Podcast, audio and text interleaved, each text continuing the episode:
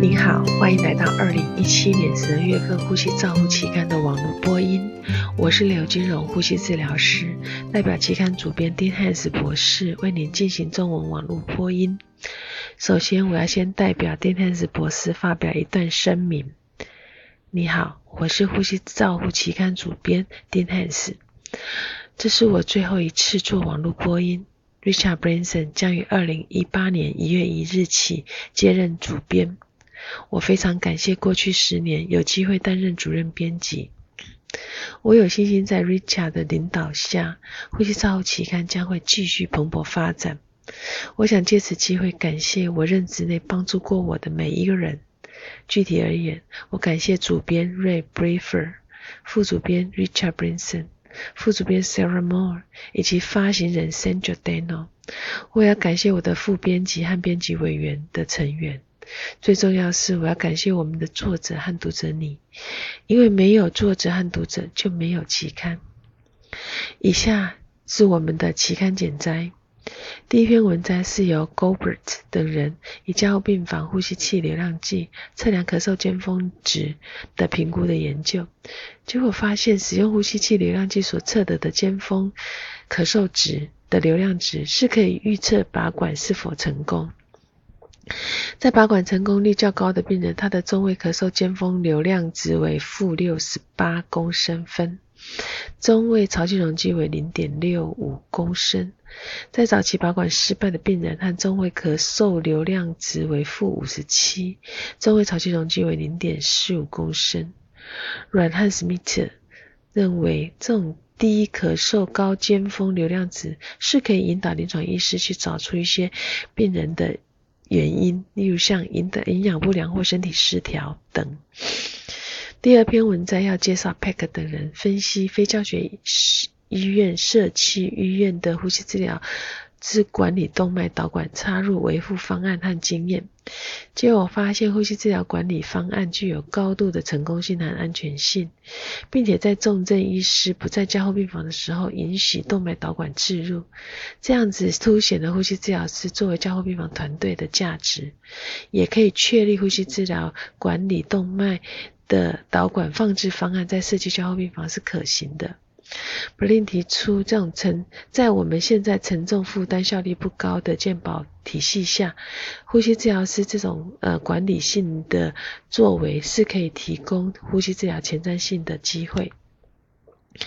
第三篇文章是由 Unell 等人比较 SMV 容积保证、PSV 容积保证对早产儿通气参数、肺部炎症、致病率和死亡率的影响。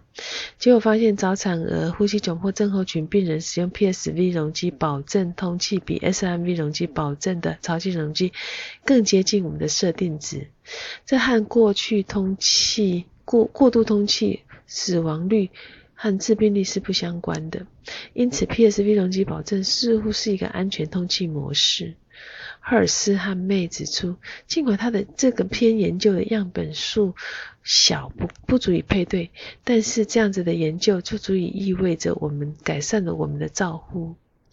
第四篇文章是由贾利勒等人评估急性下呼吸道感染引发急性呼吸窘迫症候群病人住院的儿童使用 NIV 方案的有效性和它的临床价值。结果发现 NIV 管理方案纳入 NIV 启动呼吸器脱离条件是可行的，但是没有它比它没有比没有方案策略使用有优势。第五篇文章是由 Hassinger 等人分析负压通气在抑制性重症病人群组的用运用。他们发现负压通气对小儿急性呼吸衰竭是可行的，它可以减少并且有七十的良好率。接受负压通气儿童通常需要。静静脉镇静或者舒适，而有三分之一会才发生延迟性肠道营养，需要升级使用。在六小时现现在升级使用的病人，他在六小时之内就会恶化了。第六篇文章是由考尔等人根据呼气末二氧化碳呼吸频率、心率。和氧饱和度等综合肺指数演算法来评估病人通气状态所做的研究。他们最主要是评估这种综合肺指数的数值和拔管失败的相关性。结果发现，拔管这种肺综合性肺指数，它是它可以作为预测拔管失败的一个参考因子。第七篇文摘是由朱等人探讨脱离机械通气病人十四天内再插管的风险相关因素的研究，结果发现呼吸机脱离后十四天内再插管的相关因素与照护的水平品质有关。因此，为了防止再插管，从机械通气脱离后应该有更多的关注在呼吸器依赖的病人。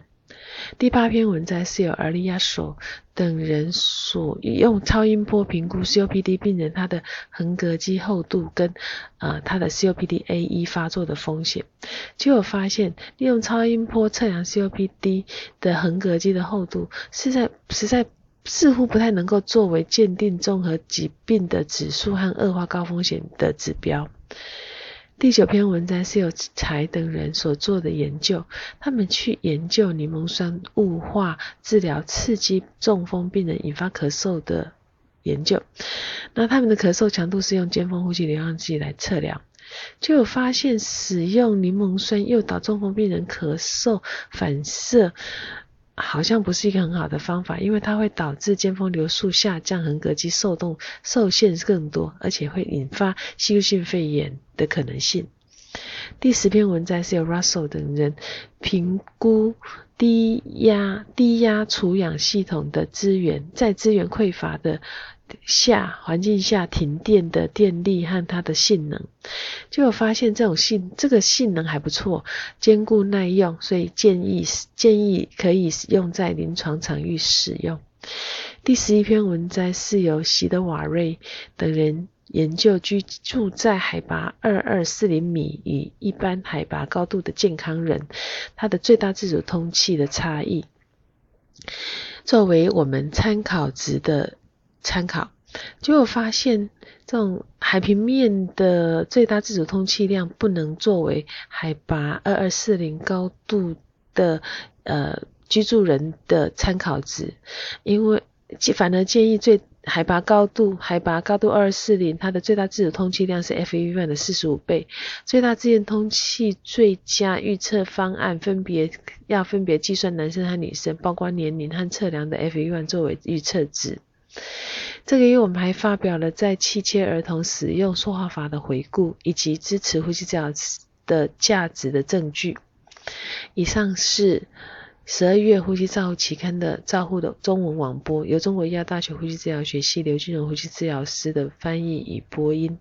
朱嘉诚呼吸治疗师的修稿与审稿。如果你想进一步的了解原文的内容与过去的议题，请您上美国呼吸照护期刊网站。